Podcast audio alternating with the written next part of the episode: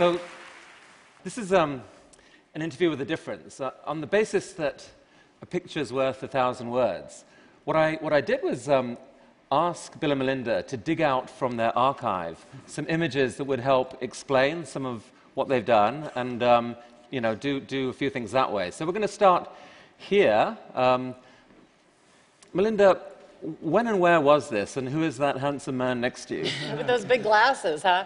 this is in Africa. Our very first trip, the t- first time we, either of us had ever been to Africa in the fall of 1993. We were already engaged to be married. We married a few months later. And this is the trip where we really went to see the animals and to see the savannah. It was incredible. Bill had never taken that much time off from work. But what really, but what really touched us actually were the people and, um, and the extreme poverty. We started asking ourselves questions Does it have to be like this? And at the end of the trip, we went out to Zanzibar and took some time to walk on the beach, which is something we'd done a lot while we were dating. And we'd already been talking about during that time that the wealth that had come from Microsoft would be given back to society. But it was really on that beach walk that we started to talk about well, what might we do and how might we go about it?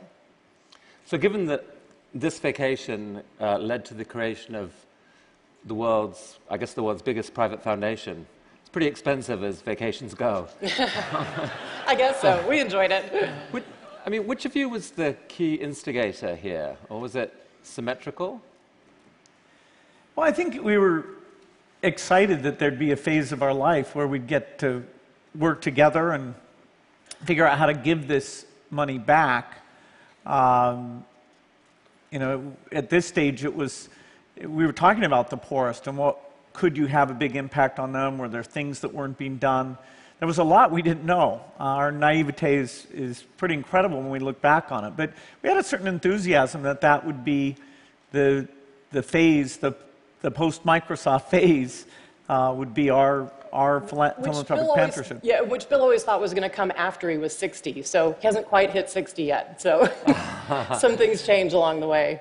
Oh, so it started there, but it got accelerated. That was so that was 93, and then it was it was 97 really before the foundation itself started. Yeah, in 97 we read an article about diarrheal diseases killing so many kids around the world, and we kept saying, saying to ourselves, well, that can't be. In the US, you just go down to the drugstore. And so we started gathering scientists and started learning about population, learning about vaccines, learning about what had worked and what had failed. And that's really when we got going, was in late 1999, 1988, 1999. So you've got a big pot of money and a world full of so many different issues. How, how on earth do you decide what to focus on? Well, we decided that we'd pick two causes, whatever the biggest inequity was globally. And there we looked at children dying, children not having enough nutrition to ever develop, and countries that were really stuck because with that level of death, and parents would have so many kids that they'd get huge population growth, and that the kids were so sick that they really couldn't be educated and lift themselves up. So that was our global thing. And then in the US, uh, both of us had had amazing educations, and we saw that as the, the way that the U.S. could live up to its promise of equal opportunities by having a phenomenal education system. And the more we learn, the more we realize that uh, we're not really fulfilling that promise. And so we picked those two things, and everything the foundation does are, are focused there.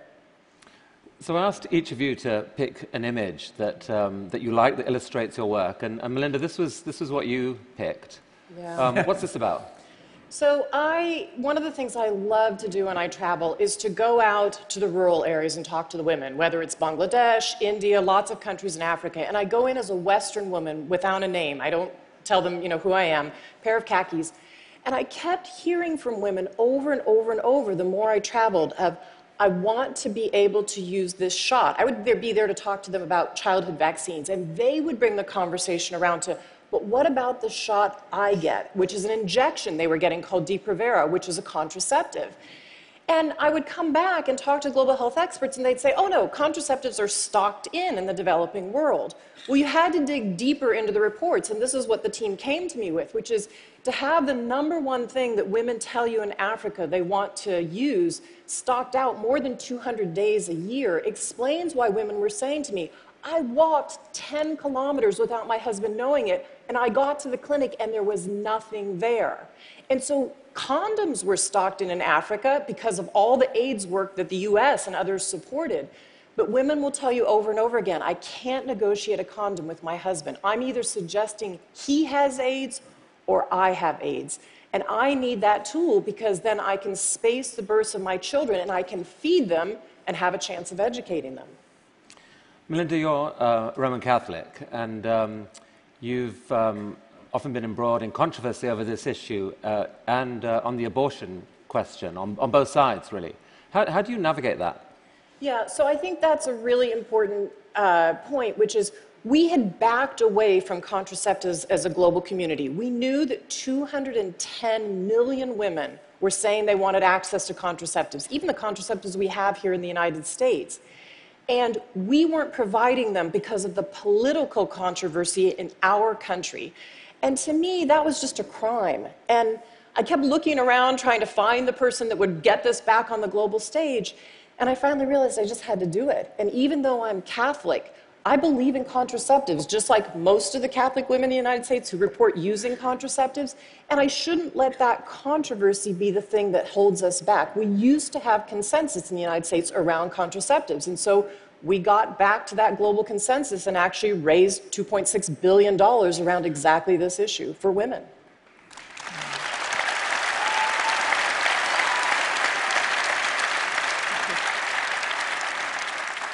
Bill, this is your graph. What's this about? yeah, well, my graph has numbers on it. Uh, I really, I really like this graph. Uh, this is the the number of children uh, who die before the age of five every year. And what you find is, you know, really a phenomenal success story, which is not widely known, that we are making incredible progress. We go from 20 million uh, not long after I was born to now uh, we're down to about 6 million. So this is a story uh, largely of vaccines. Uh, smallpox was killing a couple million kids a year. Uh, that was eradicated, so that got down to zero. Measles was killing a couple million a year. That's down to a few hundred thousand. Anyway, it's, this is a chart where you want to you know, get that, that uh, number to continue, and it's going to be possible using science of new vaccines, getting the vaccines out to kids uh, we can actually accelerate the progress. The last decade, that number has dropped faster than ever in history.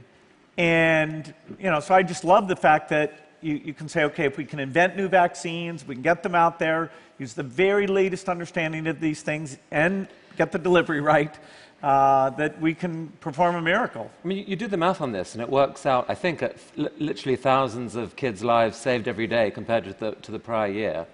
It is un, it's not reported. Uh, you know, an airliner with 200 plus you know, deaths is a far, far bigger story than, than that. Does that drive you crazy? Yeah, it's because it's a silent thing going on. It's a kid, one kid at a time. You know, this 98% of this has nothing to do with natural disasters, and yet people's charity when they see a natural disaster are wonderful. It's incredible how people think, okay, that could be me, and the, the money flows. These causes have been a bit invisible. Uh, now that uh, the Millennium Development Goals and various things are getting out there, we are seeing some increased generosity. And so, you know, the goal is to get this well below a million, which should be possible in, in our lifetime. Maybe it needed someone who was turned on by numbers and graphs rather than just the, the, the big sad face to, uh, to get engaged. I mean, you've used it in your letter this year. You used basically this argument to say that um, aid, contrary to the current meme that aid, you know, aid is kind of worthless and broken, that actually it has been effective. Yeah, well, people can take, the, there is some aid that was well meaning and, and didn't go well. You know, there are some venture capital investments that were well meaning and didn't go well. That you shouldn't just say, okay, because of that, you know, because we don't have a perfect record, uh, this is a, a, bad endeavor. You should look at, you know, what was your goal? How are you trying to uplift nutrition and survival and literacy uh, so these countries can take care of themselves and say, wow, this is going well, and be smarter. We, we can spend aid smarter. It is not all a panacea. Uh, we can do better than venture capital, uh, I think, you know, including big hits like this. Now, traditional wisdom is that it's pretty hard for married couples to work together. How have you guys managed it? Yeah, I've had a lot of women say to me, I really don't think I could work with my husband. That just wouldn't work out. Um, you know, we enjoy it, and we don't. Uh, this foundation has been a coming to for both of us, and it's a continuous learning journey. And we don't all travel together as much for the foundation actually as we used to when Bill was working at Microsoft. We have more trips where we're traveling separately, but I always know when I come home, Bill's going to be interested in what I learned, whether it's about women or girls or something new about the vaccine delivery chain or this person that is a great leader. He's going to listen and be really interested. And he knows when he comes home, even if it's to talk about the speech he did or the data or what he's learned, I'm really interested. And I think we have a really collaborative relationship, but we don't spend every minute together, that's for sure. I mean, but, but but now you are, and we're very happy that you are. Look, I mean, Melinda, early on, you, you, were, you were basically largely running the show. Uh, six years ago, I guess, Bill came on full time, so moved from Microsoft and became full time. That must have been hard adjusting to that, no? Yeah, I think, um, I think actually for the foundation employees, there was, a, there was way more angst for them than there was for me about Bill coming. I was actually really excited. I mean, Bill made this decision even obviously before it got announced in 2006, and it was really his decision. But again, it was a beach vacation where we were walking on the beach and he was starting to think of this idea. And for me, the excitement of Bill putting his brain and his heart against these huge global problems, these inequities, to me, that was exciting. Yes, the foundation employees had angst about that. Um, That's cool. But, but, that went away within three months once he was there. Including some of the employees. That's what I said, the employees. It went away for them three months after we were there. Oh, the employees didn't go away. no, a, a, few of them did, but. Uh, so what, what, do you, uh, what do you guys argue about? Like, you know, Sunday, 11 o'clock, you're away from work, you know, what, what, what comes up? What's the argument? You know, because we built this thing together from the beginning, uh, it's this great partnership. You know, I, I, had that with Paul Allen in the early days of Microsoft. I had it with Steve Ballmer as Microsoft got bigger, and now Melinda, uh, in an even stronger, equal way, is, is the partner. So we talk a lot about which things should we give more to, which groups are working well. Uh, you know, she's got a lot of insight. She'll sit down with the employees a lot. We'll take the different trips she described. So there's a lot of uh, collaboration. I can't think of anything where one of us had a you know super strong opinion about you know about how, one thing or another. How about I, you, Melinda? Though, can you? you never know. Well, we well here's the thing: we come at things from different angles, and I actually think that's really good. So Bill can look at the big data and say, I want to act based on these global statistics. For me, I come at it from intuition. I meet with lots of people on the ground and Bill's taught me to take that and read up to the global data and see if they match. And I think what I've taught him is to take that data and meet with people on the ground to understand can you actually deliver that vaccine? Can you get a woman to accept those polio drops in her child's mouth? Because the delivery piece is every bit as important as the science. So I think it's been more a coming to over time towards each other's point of view. And quite frankly, the work is better because of it. So, I mean, in, in vaccines and polio and, and, so forth, you've had some amazing successes. Um, what about failure, though? Can you talk about a failure and maybe what you've learned from it? Yeah, fortunately, we can afford a few failures because uh, we've certainly had them. We do a lot of, um, you know, drug work or vaccine work that you know you're you're going to have different failures. Like we put out one that got a lot of publicity was asking for a better condom. Well, we've got hundreds of ideas Maybe a few of those will uh, work out. We were very naive, uh, certainly I was, about a drug for a disease in India, visceral leishmaniasis, that I thought once we got this drug, we can just go wipe out the disease. Well, it turns out it took uh, an injection every day for 10 days. It took three more years to get it than we expected, and then there was no way it was going to get out there.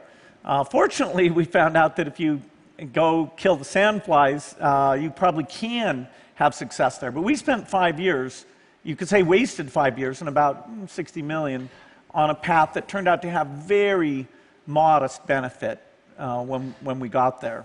You're spending um, uh, like a billion dollars a year in education, I think, something like that. Any, any, um, is anything, I mean, the, the, story of what's gone right there is quite a long and complex one. Are, are there any uh, failures that you can talk about? Well, I would say a huge lesson for us out of the early work is we thought that these small schools were the answer. And small schools definitely help. They bring down the dropout rate, they have less violence and crime in those schools. But the thing that we learned from that work and what turned out to be the fundamental key is a great teacher in front of the classroom. If you don't have an effective teacher in the front of the classroom, I don't care how big or small the building is, you're not going to change the trajectory of whether that student will be ready for college.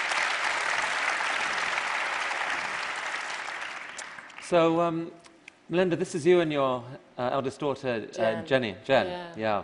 And, and just taken three, about three weeks ago, I think, three or four weeks ago. Where was this? So we went to Tanzania. Jen's been to Tanzania. All our kids have been to Africa, quite a bit actually. And uh, we did something very different, which is we decided to go spend two nights and three days with a family. Uh, Anna and Sonari are the parents. Um, they invited us to come and stay in their boma. Uh, actually, the goats had been there, I think, living in that particular little hut on their little compound before we got there.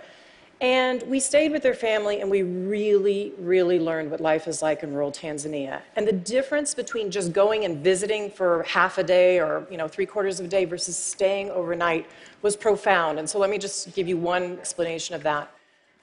They had six children, and as I talked to Anna in the kitchen, we cooked for about five hours in the cooking hut that day. And as I talked to her, she had absolutely planned and spaced with her husband the births of their children. It was a very loving relationship. This was a Maasai warrior and his wife, but they had decided to get married. They clearly had respect and love in the relationship. Their children, their six children, the two in the middle were twins, 13, a boy and a girl named Grace. And when we go out to chop wood and do all the things that Grace and her mother would do, Grace was not a child, she was an adolescent, but she wasn't an adult. She was very, very shy. So she kept wanting to talk to me and Jen. We kept trying to engage her, but, but she was shy. Hmm. And at night, though, when all the lights went out in rural Tanzania, and there was no moon that night, the first night, and no stars, and Jen came out of our hut with her REI little headlamp on, Grace went immediately and got the translator, came straight up to my Jen and said, When you go home, can I have your headlamp so I can study at night? Oh, wow. And her dad had told me how afraid he was that, unlike the son who'd passed his secondary exams, because of her chores, she'd not done so well and wasn't in the government school yet. He was, he said, I don't know how I'm going to pay for her education. I can't pay for private school, and she may end up on this farm like my wife. So they know the difference that an education can make in a huge, profound way. I mean, this is a, another pic of, of, of your other two kids, uh, Rory and Phoebe, along with Paul Farmer. Um, I mean, bringing up three children when you're the world's richest family seems like a, a social experiment without much prior art. how, have you managed it? What's been your approach? Well, I, yeah, I'd say overall, it, the kids get a great education, but you've got to make sure they have a sense of their own ability and what they're going to go and do. You know, our philosophy has been, you know, to be very clear with them, most of the money's going to the foundation and, uh, you know, help them find something they're excited about. We want to strike a balance where they have the freedom to do anything, but not sort of a lot of money showered on them so that they, uh, they could go out and do nothing. And so far, they're you know fairly diligent, excited to you know pick their own direction. I mean, you've obviously, you know, you've guarded their privacy carefully for obvious reasons. Um, I'm curious why you've given me permission to show this picture now here at TED. Well, it's interesting. As they get older, they so know that our family belief is about responsibility, that we are in an unbelievable situation just to live in the United States and have a great education.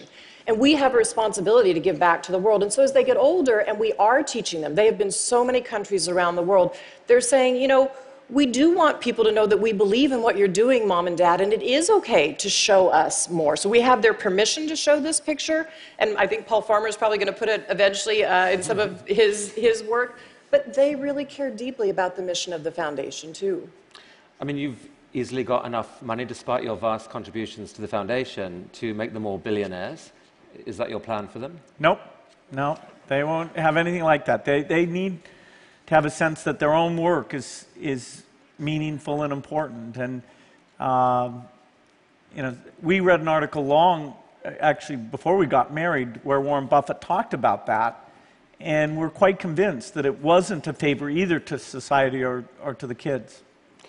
Well, speaking of Warren Buffett, um, something really amazing happened in 2006 when somehow your only real rival for richest person in America suddenly turned around and agreed to give 80% of his fortune to your foundation. How on earth did that happen? I guess there's a long version and a short version of that. We've got time for the short version. All right. well, Warren was a close friend, and uh, he was going to have his wife Susie uh, give it all away. Uh, tragically, she passed away before he did. And he's big on delegation. And uh, he said, uh, Tweet that. you know, if, if he's got somebody who's doing something well and you know is willing to do it at no charge, uh, maybe that's okay. But we were stunned. You know, we had never Totally stunned. Uh, expected it, and it it has been unbelievable. It's allowed us to increase our ambition in what the foundation can do quite dramatically. I mean, it's ha- half the resources we have come from Warren's mind-blowing generosity. I mean, I think you've pledged that by the time you're done, um, more than or 95% of your wealth will be given to the foundation. Yes. And, and since this relationship, yeah, it's amazing. And, and recently, uh, you and, and Warren have been going around trying to persuade other billionaires and successful people to pledge to give what more than half of their assets um, to, for philanthropy. How is that going? Well, we've got about 120 people uh, who've now taken this giving pledge.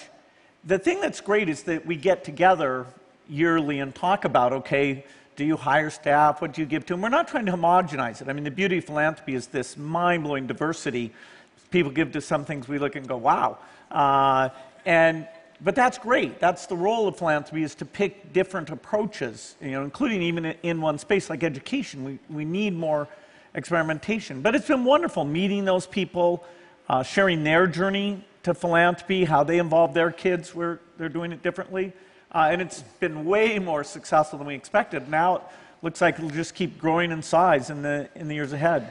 And I there's- think there's- sorry, go. people telling, having people see that other people are making change with philanthropy. I mean, these are people who have created their own businesses, put their own ingenuity behind incredible ideas. If they put their ideas and their brain behind philanthropy, they can change the world. And they start to see others doing it and saying, wow, I, I want to do that with my own money. And to me, that's the piece that's incredible. It seems to me it's, it's, it's actually it's really hard for some people to figure out even what, how to remotely spend that much money on, on something else.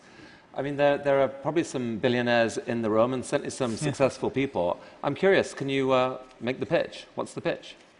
Well, it's the most fulfilling thing we've ever done.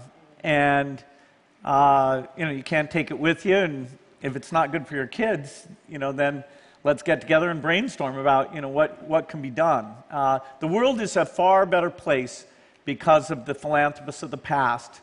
And the U.S. tradition here, which is the strongest, is the envy of the world.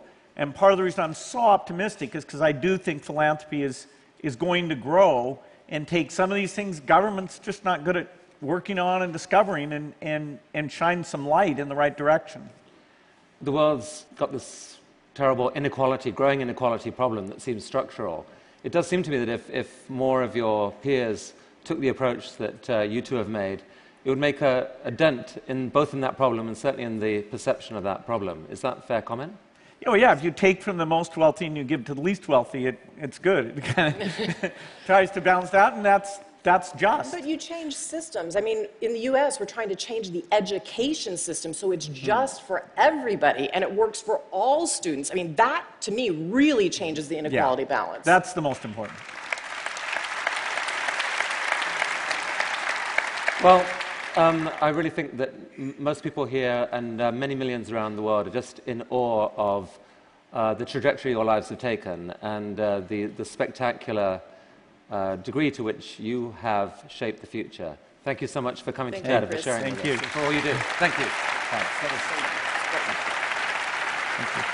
Come back.